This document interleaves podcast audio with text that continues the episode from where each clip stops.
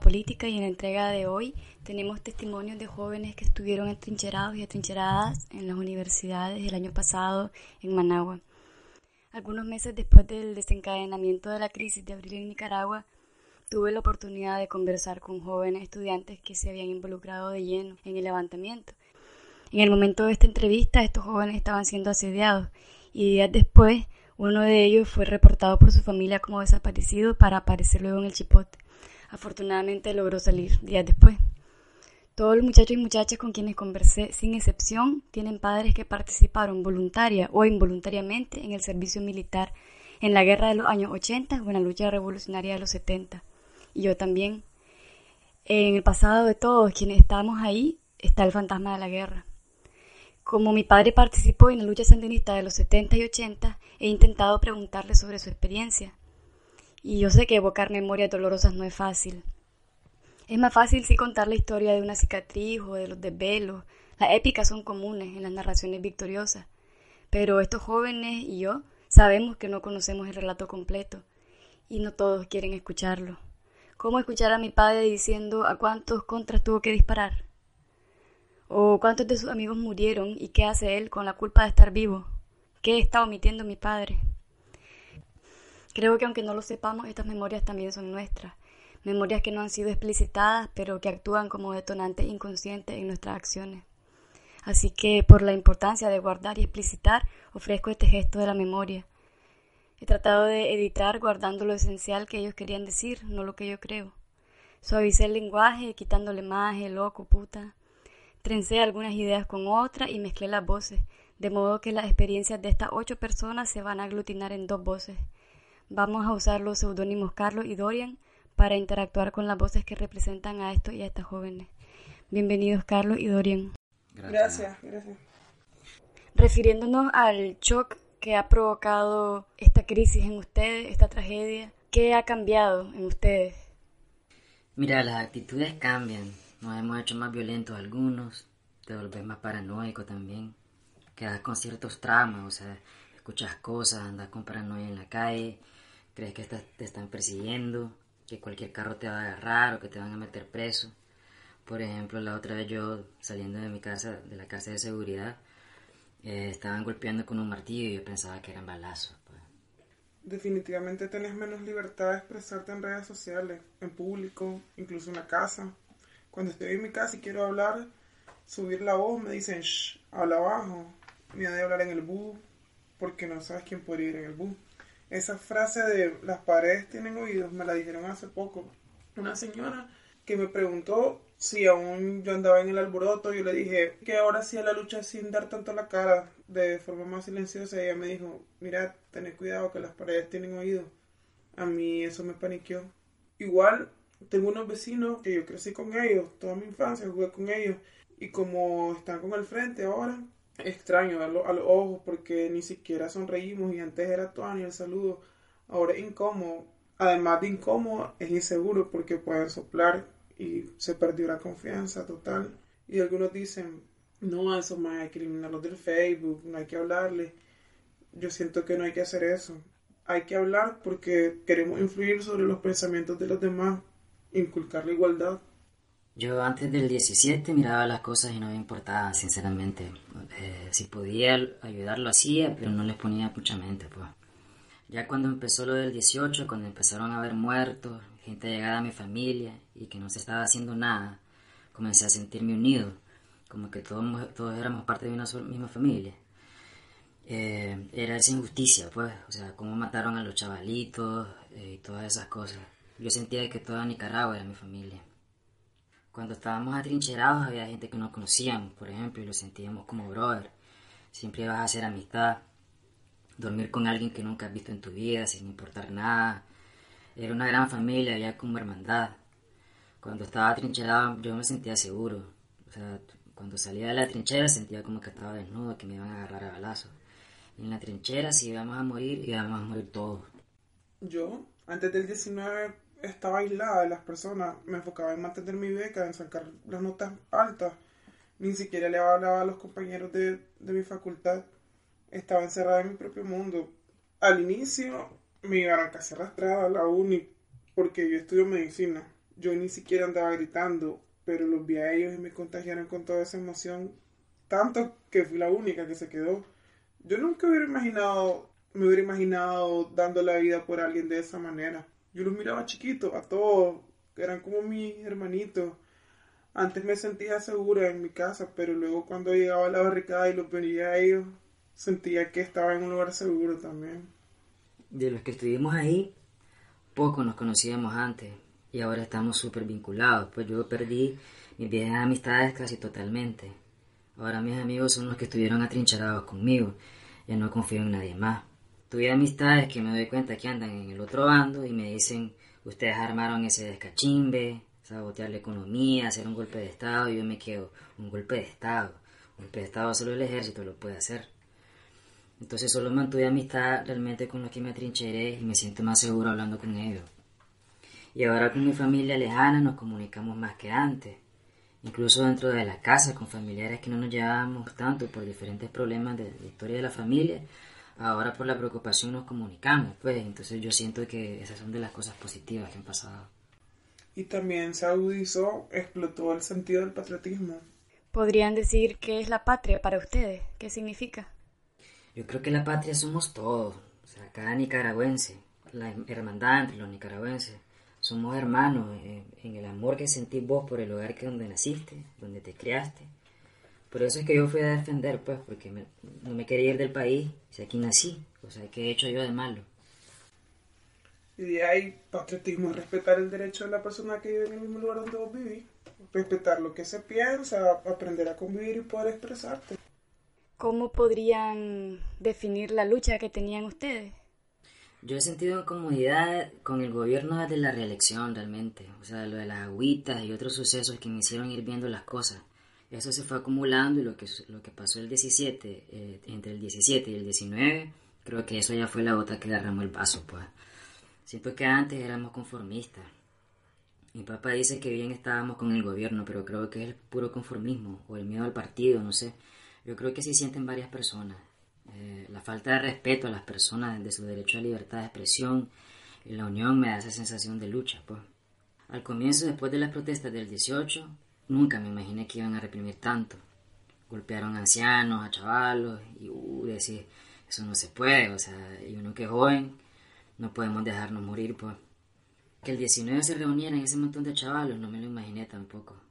Yo me fui desde Leopoldo a la uni no quería entrar a clase, quería ir a marchar, y ahí marchando llegaron un montón de antimotines. Fuimos comunicándonos con los de Leonán y al final ellos se movieron a la uni. Eran alrededor de 150 chavalos, todos corriendo porque venían como cinco patrullas atrás de nosotros y ya se habían bajado de las camionetas y iban con escopeta los más. Después pasó que los de UNEN no nos querían dentro de la universidad porque no se querían meter en nada, pues. Y que en su recinto y no querían daño y que ellos eran neutros. Entonces nos sacaron Marchamos hacia el estadio y ahí había un cordón de antimotines. Ahí comenzó la violencia. Los chavalos comenzaron a tirar piedras y los antimotines tiraban gases. Como 5 o 6 horas tardó el, relajo ese. Yo me refugié en los callejones por los gases. Después vino un carro a toda velocidad y atropelló a un chaval. Después de eso todo estaba ya descontrolado. Para mí fue de, desde lo de Indio Maíz. Yo el 19 estoy en clase y veo en el Facebook lo que está sucediendo en los poli. Y entonces veo que mis amigos y mis vecinos se van para allá, todos de forma generalizada. Y en los poli, todo el mundo decía, nos van a reprimir, de que nadie se va, la vamos a tomar. Todo el mundo decía lo mismo. Y a las 6 de la tarde llegaron como 80 100 antimotines.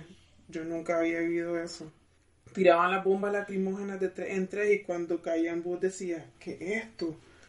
y rebotaban y parecía como que te seguían, no podías respirar y ese humo es horrible. ¿Y cómo hiciste? Y ahí todo el mundo llegaba a darnos agua, los carros, los taxistas. Lo más encantador eran los vecinos que sacaban los baldes llenos de agua y, ibas de un solo a meter la cabeza dentro de aquel balde. Ahí es donde ves que solo el pueblo salva el pueblo. Ahí comenzó todo el barrio, y no había edad. Hasta los niños se metieron y la señora nos decían, dale hijito, eso fue lo que me animó a seguir. En el sector de los polis, todo el mundo estaba a favor. Ahí podías andar libre. La gente hasta te daba de comer. Ahora toda esa gente está reprimida. A mí me animó a ir a luchar porque yo ya hace tiempo que tenía rencillas con la Junta Sandinista porque ellos andaban queriendo hacer y deshacer, pues. Entonces cuando se convoca una marcha yo digo, voy a ir porque se va a armar contra la JS. Yo había visto lo de 6% antes y dije, bueno, un balazo de goma y me voy a mi casa. ¿Y qué hacer? De los cuatro días que viví en represión en los poli vi que cada día iba aumentando. El jueves empezó a las 6 de la tarde y terminó como a las 2 de la mañana. Al día siguiente, de las 11 de la mañana hasta la 1 de la madrugada, y me acuerdo el primer muerto que yo escuché. A él le tiraron una bomba de contacto, ahí fue donde todo cambió. Yo iba como a dos metros detrás de él. Él iba con su lata. Era una lata que tenían para protegerse, tipo escudo, que habían quitado a los techos de las paradas de bus. Íbamos Tuan y Plan Esparta tirando piedras, un grupo bien grande. Y solo se mira que adelante le explota una bomba en los pies. Todo el mundo salió corriendo, menos él. Por el impacto se cortó las venas del cuello y con esa lata fue. Y no le encontraban aquella herida lo meten ahí en la vueltita de la calle y, solo se le miraba toda la sangre chorreando hasta que le quitan la pañoleta y se ven los dos grandes hoyos en el cuello. Ese era un maje delgado, él llega, llega a morir ahí por el puesto de la hamburguesa. Y entró a Lupoli. Trataron de hacerle una traquetomía, pero ya, ya no. Cuando todavía no había muerto, yo llego a la casa de noche y veo que sigue el relajo en Lupoli. El día siguiente me levanté temprano, yo nunca me levanto temprano. Llego a la uni y miro que están levantando barricadas los Al rato me dicen que cayó uno, que era un muchacho recio. Luego cayó otro por ahí por el Seibo, que era tan pesado que no lo podíamos mover y a los médicos les daba miedo. Después cayó Álvaro Conrado y ahí sí que me asusté.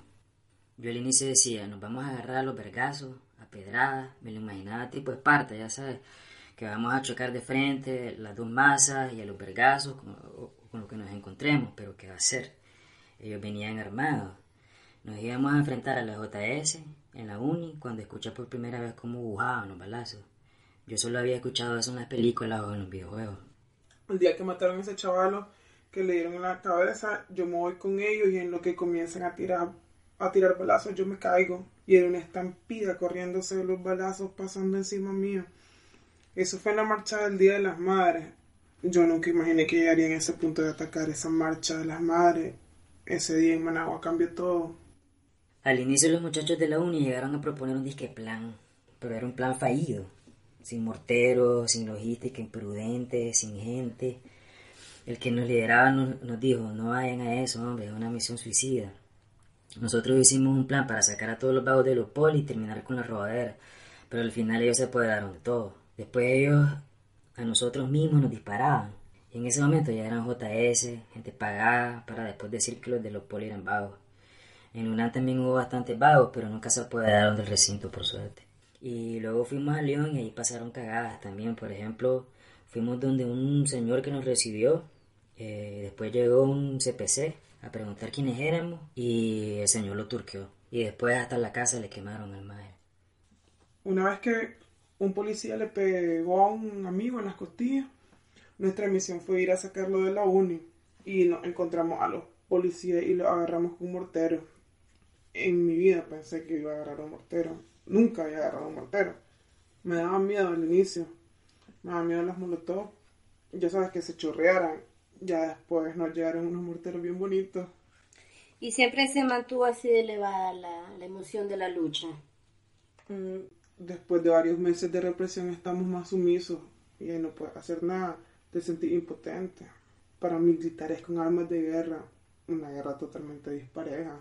Habían sus cuantas armas, es cierto, pero ni comparado con lo que ellos tenían. Todo a lo largo de esta batalla yo me defendí prácticamente con morteros, piedras y chibola. A Lupoli llegaba gente a regalarte las resorteras y andabas con tu tirador y te sentías alegre, vos te sentías como que era tu cohete y andabas con tu chibola o agarrabas del piso los balines que tiraban los antimotines. Lo que pasó con la familia de Carlos Mars, eso sí que fue triste. La mamá de un amigo que vive ahí lo vio y me dijo que ahí estaban un montón de policías. Era un cuarto piso y como los chavalos estaban atrincherados, ellos querían posicionarse y pues ahí arriba. ¿Y antes de, de eso ustedes se imaginaban esta atrocidad? No, yo decía, me van a pegar con un amansabuelo en la pata, casi como chavalo necio. y con los tranques estábamos alegres, ya después miramos el plan limpieza, los campesinos muertos, muertos los chavalos, así como nosotros, los presos, y cuando nos dimos cuenta ya nos tocaba a nosotros. ¿Y cuándo fueron cayendo en cuenta de lo disparejo de la guerra? El día que nos sacaron de la UNAM, parecía un juego de GTA, como que tenían balas ilimitadas los más, y entonces era ráfaga tras ráfaga. Entonces no podés contra ese gigante. Gracias a Dios que se nos, yo no sé de dónde, pero salieron tiros, morteros y se resistió como hasta las 7 de la mañana. Pero la perspectiva de luchar que tenía al inicio cambió totalmente. Era, o sea, era demasiado disparejo. Yo era la única doctora que quedó entre los chavalos. Llegué sola sin conocer a nadie y terminé con un montón de amigos. El día que atacaron fue un viernes 13, me acuerdo, y nunca esperé encontrarme con esa situación en que tenía que estar atendiendo en medio de las balas.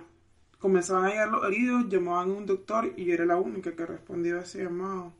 Ahí me di cuenta de que estaba sola. Verlos ahí resistiendo con morteros en medio de esas detonaciones me hizo quedarme. Estar ahí para ellos. Atendí a varias personas que llegaron con heridas de gravedad. Salí a una barricada a atender a un muchacho. Estando en el sector del Arlenciu, yo corría de casita en casita, pero eran de madera y las balas las traspasan. A veces los muchachos me querían detener, pero escuchar que alguien pedía un médico y nadie llegaba me hacía salir corriendo hacia donde estaba. Nos pasaban las balas cerca, incluso quemándonos el cuello o alguna parte del cuerpo. Al final me di cuenta que me estaba quedando arrinconada con los chavalos, que además ellos casi no tenían morteros. Ya estábamos buscando un plan de salida y cuando quisimos salir algunos se dieron corriendo y en eso me dieron dos disparos en la pierna. Uno de esos disparos fracturó mi fémur, que es el hueso que sostiene todo el peso del cuerpo.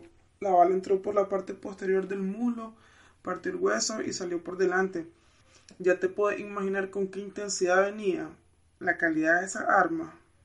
Fíjate que estamos detrás de, la de una loseta. Yo decía, la loseta me cubre, estoy bien aquí.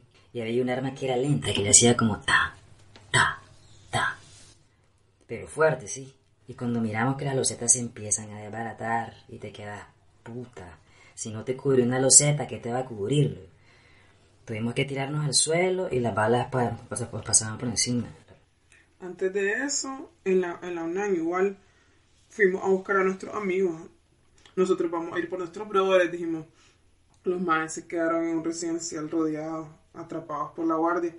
Fuimos a buscarlos nos subimos al Mocorón, vimos al estadio y fuimos a ver de dónde nos estaban disparando. Y después de eso, solo escuchamos en el radio, vénganse a la rotonda que nos están atacando. Solo veía las balas rojas. Todo comenzaba con drones, siempre. Tenían toda la tecnología para hacernos verga. Ese día llegaron como siete drones. ¿Y esto de meterse a la universidad fue una decisión previa o fue algo así como espontáneo? Pasé el Día de las Madres. Yo ya estaba en mi casa y no me iba a volver a trincherar, según yo.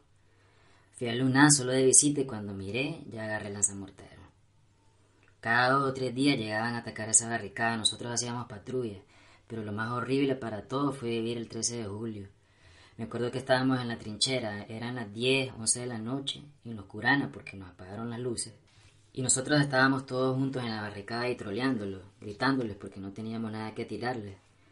Por allá les tirábamos dos morteritos para hacer la bulla. En un momento yo volteo a ver para el lado del parque. Y si yo no he volteado a ver, a todos nos bañan. Nos hubiesen matado, sí. Fue como que alguien me dijo, voltea a verlo. Yo creo que fue Dios. Pero, ¿cómo fue? Oye, ahí hay alguien, les digo a los chavalos. Ellos ya habían entrado al recinto, ya estaba quemado el arlencillo, era anochecísimo. Vos estás loco, me dicen. Agáchense que van a disparar. Solo miro que viene un láser detrás. Todo pecho tierra. Solo mirábamos que las piedras caían. En la esquina de la trinchera donde morimos todos, donde quedamos arrinconados, pues. Ya en la parte de atrás ya estaban ellos. El ataque llevaba como 11 horas ya. A las 5 de la tarde ya habíamos perdido la UNAM y desde las 5 en adelante estábamos refugiados en la iglesia. En todo el perímetro no había por dónde escaparse ya. Solo estábamos esperando que nos llegaran a matar o a echarnos presos. Y teníamos un plan que era una locura que era estrellar un tanque. Íbamos a explotar un tanque de gas que había ahí. Pura película de viaje. De un escopetazo le pegara al tanque de gas. Era el tanque que había en una planta de claro, pero era inmenso el tanque, sí. Yo desde las cuatro y media hasta las once estuve con heridas abiertas ahí, sangrando y, no podía llorar ni gritar porque nos tenían rodeados y no quería ser escandalosa. Ya habían varios heridos que estaban haciendo el gran escándalo y tampoco había nada para el dolor. Y cuando cantábamos el himno, al cantar el himno sí pude gritar y más o menos me desahogué. Nunca había cantado el himno como ese día yo. Eran las cinco de la mañana y nos seguían tirando balas y nosotros, salve a ti. Y de ahí, te pone malo que cantemos el himno, cerdo. Eso le gritábamos y nos manteníamos con ánimo. O si no salía un loco que al tirarle balas decía, tirame frijoles, tirame a tu hija, tirame a tu familia, si es posible, pero tirámela.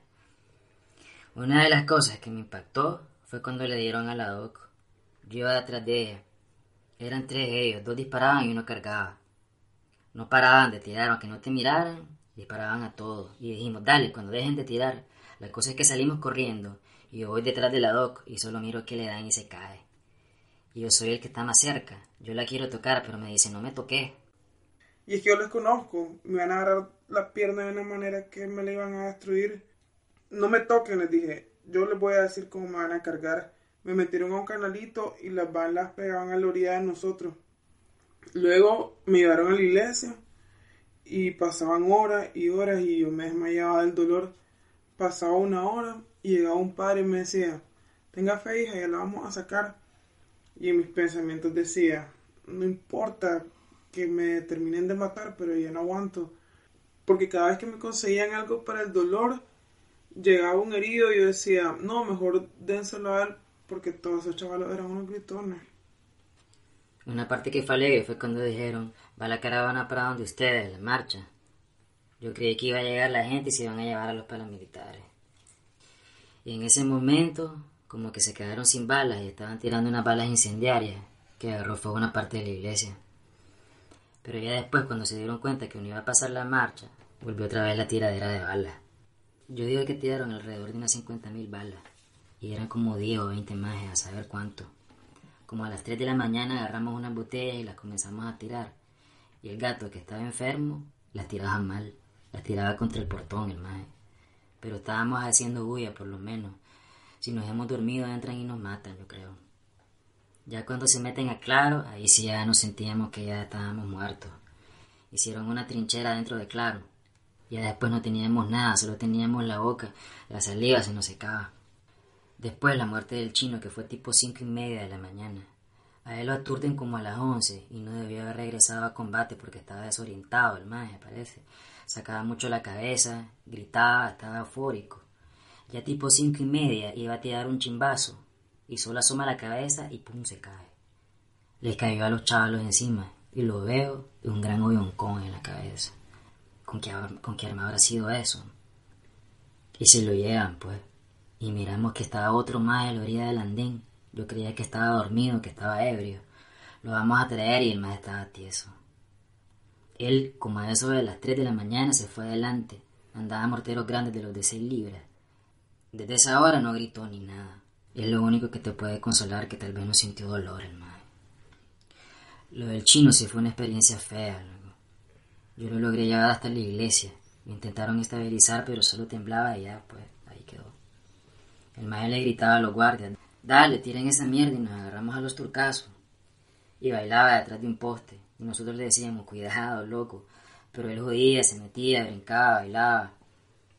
Como que eran algodones lo que le estaban tirando el maestro. Yo recuerdo que ese maestro un día me dijo, yo voy a morir por mi patria. Yo lo conocí ahí en Lunán, era un chaval humilde, respetuoso, tranquilo. Vendía frescos, al menos así me dijo. Que con eso buscaba cómo mantenerse para venir a la universidad. Después que falleció, todas esas cosas te golpean, loco. Es injusto. ¿Y cómo se sienten hoy en día? Siempre andamos con miedo en las calles. Me hace falta mi libertad. De noche te roban, te matan o te secuestran. Yo entré en depresión. Pasaba sin comer, solo agua o la cena y el WIT eh, lloraba. Yo soy bastante sensible. Me quise matar, me quería matar. Tenía ganas de dejar de existir ya. Varios compañeros también se quisieron matar. Ahora estoy tratando de llevar la vida un poquito más normal. La verdad es que yo quiero vivir para ver el cambio y, y poder decir que yo aporté algo a esa libertad y ahorita buscar cómo sobrevivir. A mí lo que me da es impotencia. Varios tuvimos que dejar la familia y al final no pasó nada, pues. Tenemos amigos presos, varios hemos estado en el chipote ya. ¿Y qué es lo que hemos ganado?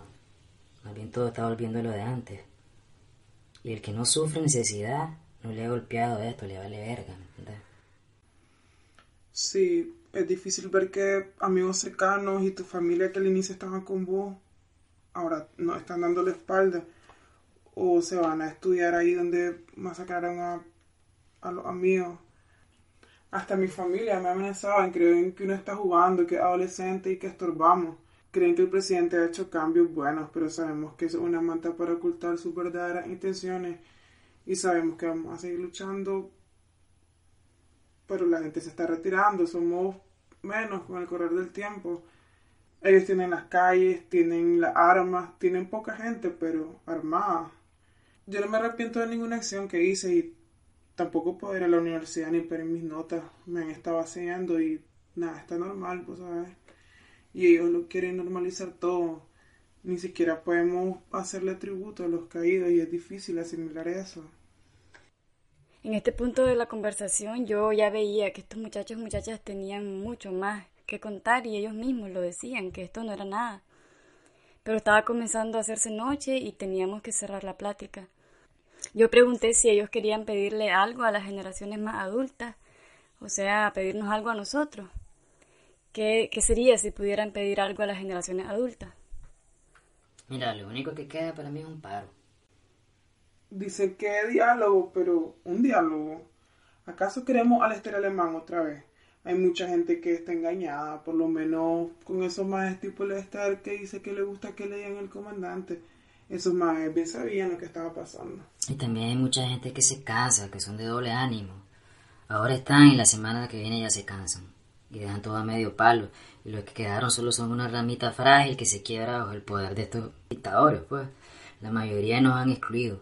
Los movimientos también excluyen y no integran a los exatrincherados, que sí saben la situación, los que estuvimos ahí. Y es como que yo hago el trabajo duro y ellos después eligen el presidente, pues. Yo creo que la educación es una manera de llegar a las personas, pero sabemos que la educación está en manos de este sistema. Debemos juntarnos, hablar y educarnos. Esa es la manera en que podría haber una solución para el futuro. Pero esto no es inmediato, esto va a tomar tiempo, no todos tenemos la misma identidad, las mismas opiniones y vivimos con estereotipos. Son esos pequeños aspectos que debemos hacer cambiar. Hay que buscar cómo educar a los niños. Son cosas que tienen que pensarse y bastante. Bastantes personas tienen que hacerlo y gente especializada. Demandaríamos una educación transparente.